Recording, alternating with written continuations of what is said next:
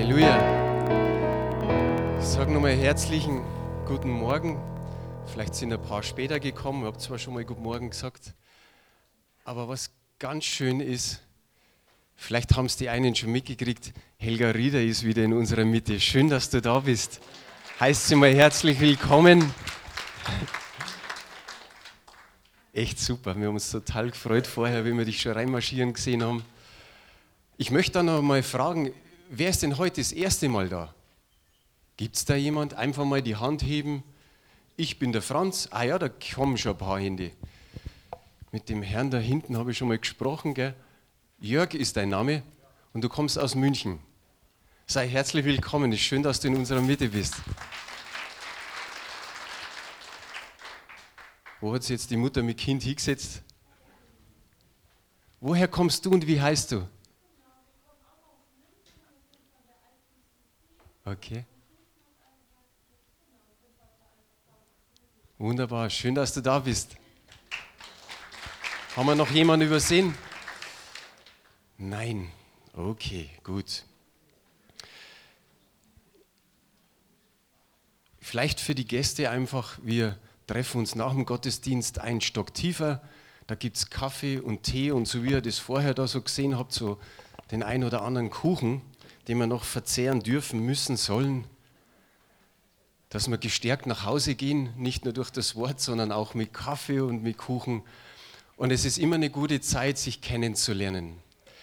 Ich möchte heute nochmal von der Botschaft vom letzten Sonntag nochmal anknüpfen, aber dann auch was hinzufügen. Und das betrifft eigentlich mehr oder weniger das, was in meinem Leben noch passierte. Denn da gab es noch einen richtigen Höhepunkt, einen Schritt in meinem Leben, der mich wirklich vorwärts gebracht hat. Und ich kann dir jetzt schon versprechen, du wirst, du wirst mit mir noch den Herrn loben und preisen, wenn du hörst, was er in meinem Leben getan hat. Und bitte geh nicht wieder während der Predigt.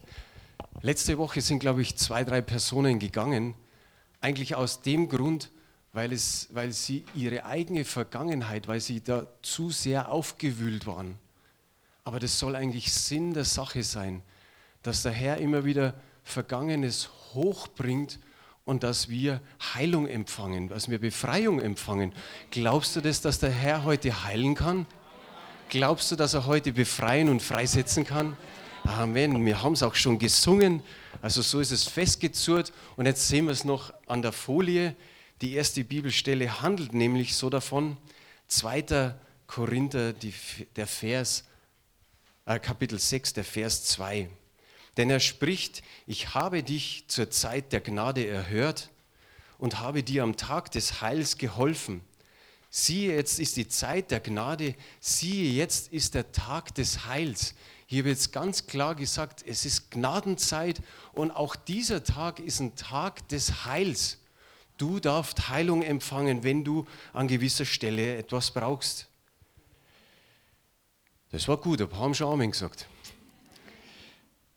Ich muss einfach nochmal, wie ich gesagt habe, so ein Stück weit von meiner Lebensgeschichte, die ich letzte Woche ganz kurz erzählt habe, da muss ich nochmal einhaken.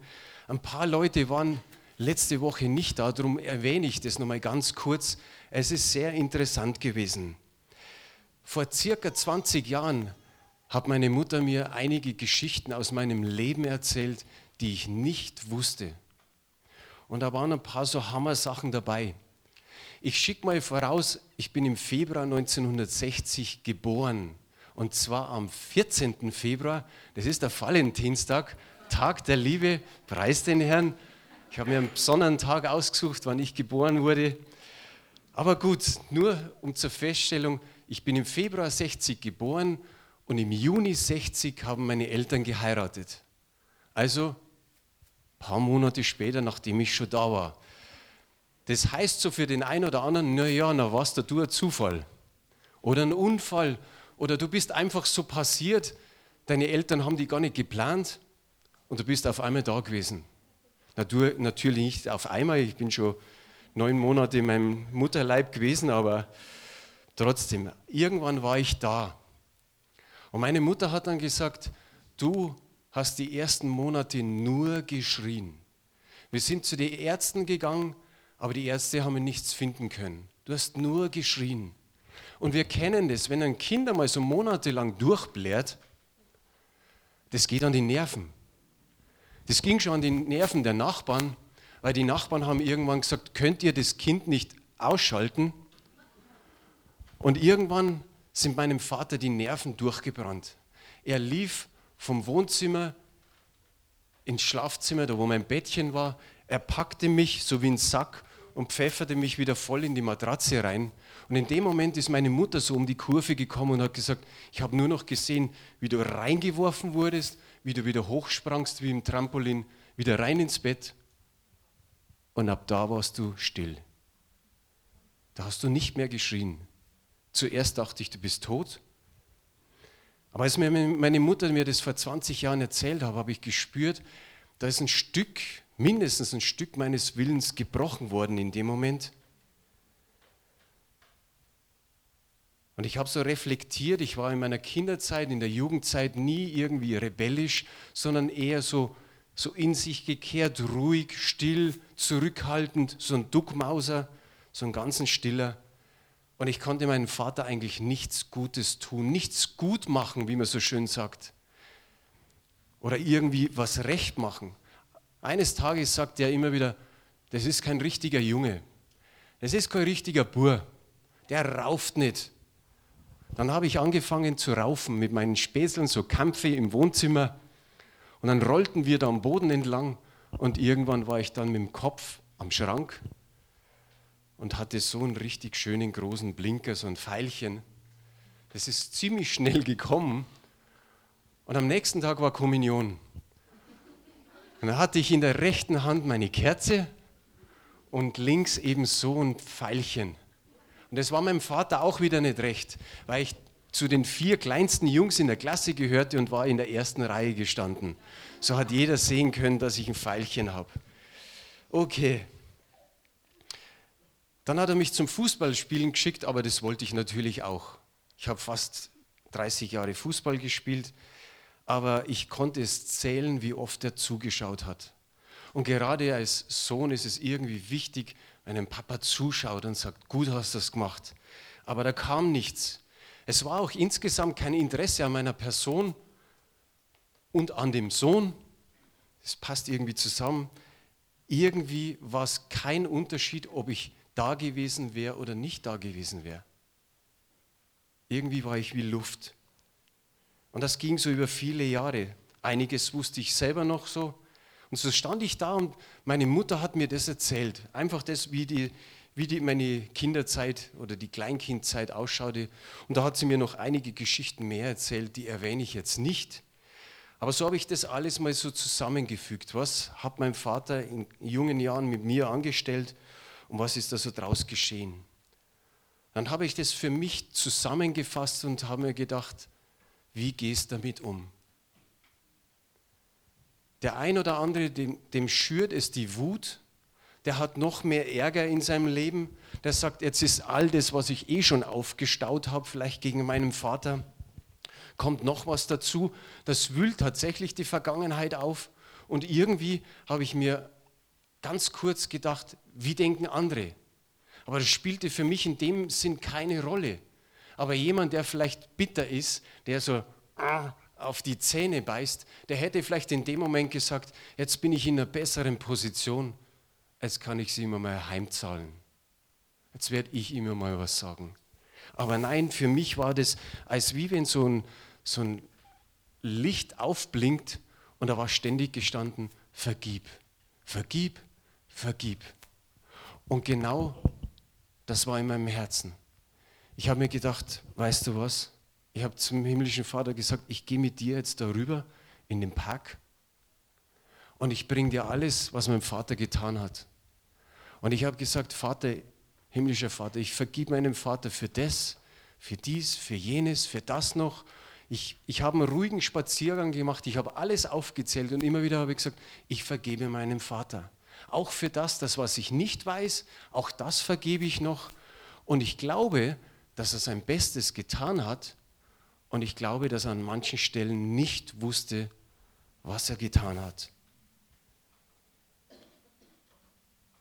Und jetzt kommt's. Am nächsten Tag hat das Telefon geklingelt. Wer könnte dran gewesen sein? Wer hat mich angerufen? Mein Vater. Ihr sagt alle so einfach, mein Vater. Mein Vater telefoniert normalerweise nicht. Und auch wenn angerufen wird, geht er nicht ans Telefon, sondern die Mama macht es. Und wenn anzurufen ist bei uns, ruft auch die Mama an. Aber an diesem Tag, wirklich der nächste Tag nach diesem Spaziergang im Park, ruft mein Vater an. Und er sagt, wann bringst du denn deinen Sohn mal wieder uns vorbei? Der war gerade zwei Jahre alt, der Markus, und wir hätten ihn gern mal wieder bei uns, wollen irgendwie ein bisschen rumfahren mit ihm. Und dann sagt er in demselben Atemzug, und es tut mir leid, dass ich mit dir nichts anfangen konnte, als du klein warst. Ich konnte einfach nichts machen mit dir. Ich weiß nicht warum, aber es tut mir leid. Und dann habe ich gesagt, Papa, ich habe dir vergeben. Er wusste natürlich nicht, dass am Tag davor dieses Gespräch war, aber ich habe einfach nur in dem Telefonat gesagt, ich habe dir vergeben, Papa. Und er sagt, ich werde alles wieder gut machen mit deinen Enkelkindern. Und ich sagte zu ihm, du hast mit meinen Töchtern schon so viel gemacht, die sind sieben und neun Jahre älter als mein Sohn. Du bist mit ihnen in Urlaub gefahren, du hast alles Mögliche auf die Füße gestellt, du kümmerst dich so sehr um meinen Sohn ich sehe, dass du deine Enkelkinder liebst und du musst nichts gut machen. Und dann haben wir einen Termin ausgemacht und aufgelegt.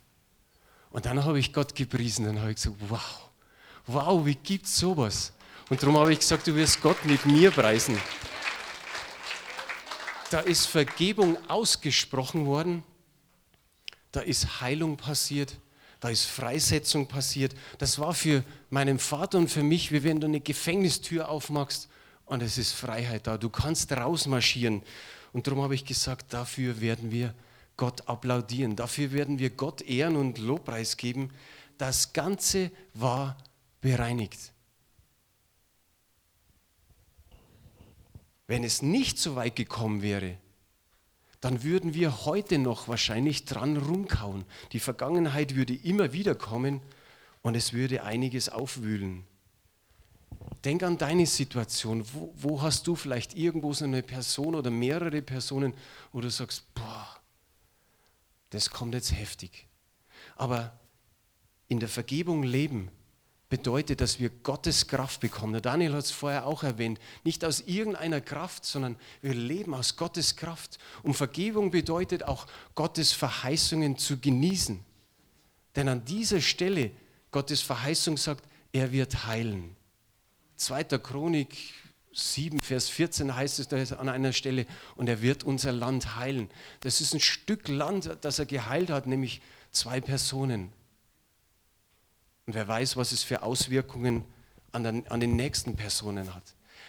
Gott hat uns dadurch freigesetzt. Er hat uns, er hat mir Freiheit gegeben meinen Vater. Und so kann es auch bei dir geschehen, dass er dich freisetzt und den, die andere Person, mit der du vielleicht Schwierigkeiten hast. Die erste Reaktion wird sein, nein, lieber auf die Zähne zusammenbeißen, niemals, das wird nie geschehen. Aber die Frage, die wir uns oft stellen, ist, was würde Jesus tun? Was würde Jesus in dieser Situation tun? Und wir sagen uns natürlich, na klar, der hat Strafe verdient. Der andere hat doch Strafe verdient, das kann man doch nicht durchgehen lassen. Aber was sagt Jesus? Du und ich, wir haben auch Strafe verdient. Und er ist für unsere Schuld ans Kreuz gegangen. Vielleicht kommt da so ein, ein, ein Gedanke, das ist nicht fair. Ich wurde nicht fair behandelt und so wie mich der behandelt hat oder die behandelt hat, so darf der nicht davonkommen. Aber wie gesagt, die Frage ist, was war fair, dass Jesus ans Kreuz gehen musste für unsere Schuld? War das fair? Jesus legt es in unsere Hände. In Matthäus Kapitel 6, Vers 14. Es ist das Ende vom Vater unser. Da heißt es ganz einfach, denn wenn ihr den Menschen ihre Verfehlungen vergebt, so wird euch euer himmlischer Vater auch vergeben. Ganz einfach, es liegt an der Vergebung. Wenn wir vergeben. Jesus hat einfach gesagt, hier, Hier habt ihr es. Das beten wir nicht nur, sondern das sollen wir tun. Einer der Hauptpunkte der Lehre Jesu hier im Vater unser ist, dass wir Verantwortung haben gegenüber unseren Mitmenschen und dass wir unseren Mitmenschen vergeben sollen. Amen. Die Macht der Vergebung wird nirgends, finde ich, kraftvoller oder stärker dargestellt als wie in dem Gleichnis von diesem Schalksknecht, von diesem unbarmherzigen Knecht. Es ist, ihr könnt es zu Hause mal lesen, Matthäus Kapitel 18. Da war dieser unbarmherzige Knecht und er hat eine Schuld gehabt, die er wahrscheinlich nie hätte abtragen können. Aber dann heißt es auf einmal, ihm ist vergeben, ihm ist alles erlassen worden. Und was macht er? Er geht zu seinem Mitknecht, der so eine ganz winzige kleine Schuld hat und da besteht er drauf, dass er alles zurückbezahlt bekommt. Wie traurig ist es? Und die Frage ist, wird der König dem unbarmherzigen Knecht Gnade erweisen? Mit Sicherheit nicht. Vergebung ist eines der wichtigsten Themen von Jesus. Er hat so viel Wichtiges gesagt, aber ich glaube, das gehört mit zu den wichtigsten Dingen. Verwundert es uns, dass es so ein Schlüsselelement im Vater unser ist, dass er gesagt hat, so sollt ihr beten und eigentlich auch so sollt ihr tun. Gott möchte denen keine Gnade geben, die Vergebung ablehnen. Matthäus 6, Vers 15, der nächste Vers heißt, wenn ihr aber den Menschen nicht vergebt, so wird euch euer Vater eure Verfehlungen auch nicht vergeben. Das Ergebnis ist, Vergebung ist absolut notwendig. Wir kommen, wir leben, ohne Vergebung können wir nicht leben. Man muss vergeben, um Vergebung zu empfangen. Jeder, der dem anderen barmherzig ist, wird vom Himmel her Barmherzigkeit empfangen. Jeder, der dem anderen keine Gnade gibt, wird auch vom Himmel keine Gnade empfangen. Jesus hat seine Jünger aufgefordert, eine vergebende Haltung zu haben als ihre Eigenschaft, als ihre wesentliche Eigenschaft. Unvergebenheit ist eine zerstörerische Macht. Du gehst schier kaputt. Das Ding kann dich zerfressen, wenn du das über Jahrzehnte hast und nicht vergeben kannst. Unvergebenheit ist wie Rebellion. Wie oft sagen wir, ich will nicht, dem nicht oder der nicht. Und wie oft müssen wir vergeben? Gut. Matthäus 18, Vers 22 sagt, Jesus sprach zu ihm, ich sage dir nicht siebenmal, sondern 70 mal siebenmal. Also 400, 490 Mal. Es heißt einfach unzählig. Du kannst nicht sagen, ich habe heute schon 490 Mal vergeben. Jetzt, 491 Mal brauche ich nicht. Und es hilft nicht, wenn wir, wenn, wenn wir 30 Tage dafür beten, weil wir in Unvergebenheit sind und vielleicht noch 40 Tage fasten. Das hilft uns nicht, dass wir, dass wir sagen, oh, jetzt ist es weg. Jetzt ist das Ding weg. Nein, die Unvergebenheit ist immer noch da. Und die Bibel sagt, von Herzen zu vergeben. Der letzte Vers aus dieser Gleichnisgeschichte vom Schalksknecht ist Matthäus 18, Vers 35. Und da heißt es, so wird auch mein himmlischer Vater an euch tun, wenn ihr einander nicht von Herzen vergebt, ein jeder seinem Bruder. Und es ist wichtig, von Herzen zu vergeben. Es kann von dir ein Einwand kommen, dass du sagst, ich kann nicht. Und wir kennen wahrscheinlich alle die Situation, dass wir an manchen Stellen hinkommen und sagen, ich schaff's nicht, ich kann nicht. Aber die Bibel sagt uns, Philippa 4, Vers 13, ich vermag alles durch den, der mich stark macht. Und wer ist es? Christus. Christus. Ich habe es extra so nicht hingeschrieben, wie ich es mir im Kopf gedacht habe. Ich vermag alles, Klammer auf, aber nicht vergeben, Klammer zu und dann geht es wieder weiter. Nein, ich vermag alles, auch die Vergebung. Du schaffst es. Der Herr wird dir Stütze geben. Wenn wir Zwistigkeiten in der Familie haben oder irgendwelche Streitigkeiten, wie weh tut's? Wie weh tut's mit Freunden, mit Geschwistern in der Gemeinde? Wie weh tut's? Aber wie wichtig ist es, dass wir etwas unternehmen, denn das kann uns richtig kaputt machen. Das kann uns zerstören, weil das ständig wieder irgendwo kommt. Ich weiß von einer Schwester, sie geht nicht in unsere Gemeinde. Nicht, dass sie jetzt sagt, ah, rechnete ich mir mal aus, sie ist über 80 und sie lebt in Unvergebenheit. Mit ihrer Familie, mit Geschwistern, die sie kennt. Und wird älter und wird älter und wird älter und hat schon eines Tages mal gesagt, ich darf einfach nicht sterben. Dann hat meine Frau ihr gesagt, du hast Unvergebenheit in deinem Herzen. Seht es als Chance, dass du dieser Person oder den Personen vergibst. Und vielleicht ist Gott dir in dem Moment dann gnädig, dass du wirklich gehen darfst, dass du dann sterben darfst. Ich habe zwei Personen, das waren mein, sozusagen die Schwiegeroma und der Schwiegeropa erlebt, die haben in Unvergebenheit gelebt und sie konnten nicht sterben. Und dann ist in, da waren sie einmal im gleichen Krankenhaus gelegen und da ist der Pfarrer gekommen und er hat gesagt, ich will, dass die beiden Betten mal für eine halbe Stunde zusammengeschoben werden in einem Zimmer, dass sie sich vergeben können.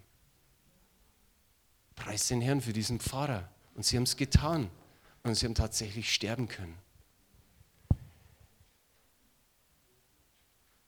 Aber wichtig ist es für uns, wenn es mit Ungläubigen auch noch ist, dass wir den ersten Schritt tun. Sollen wir von ihnen was erwarten? Wenn Vergebung verweigert wird, dann spielen wir dem Satan in die Karten.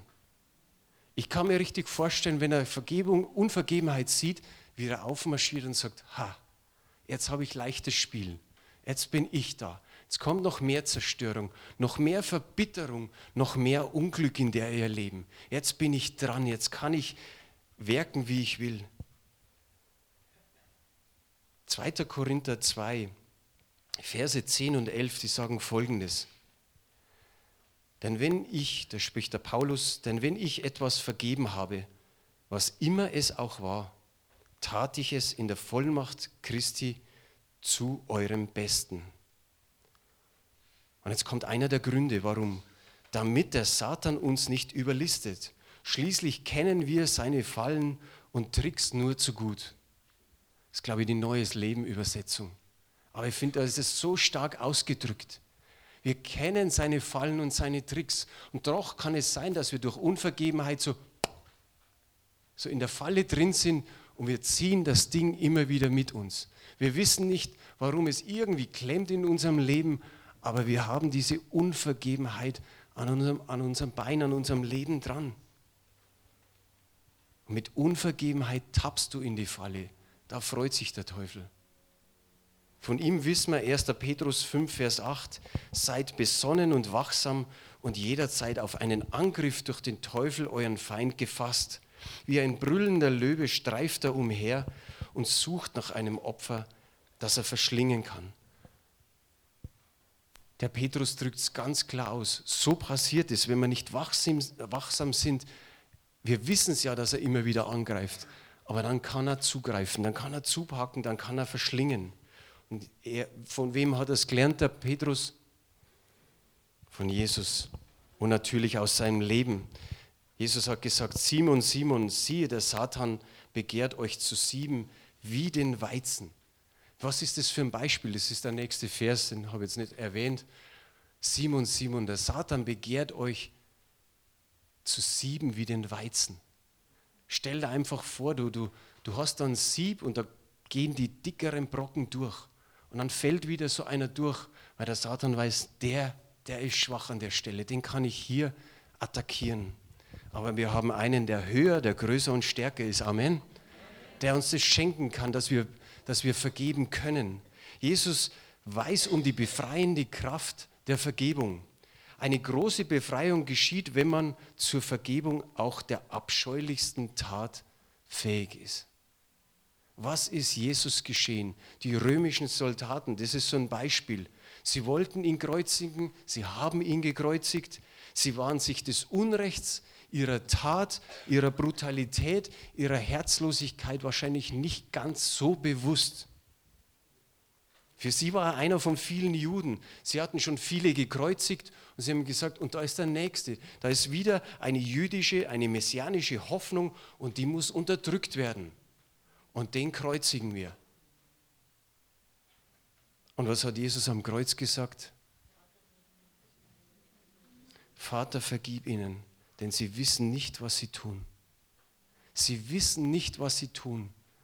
Auch die, die dir Leid zugefügt haben, wussten vielleicht an der Stelle nicht, was sie tun.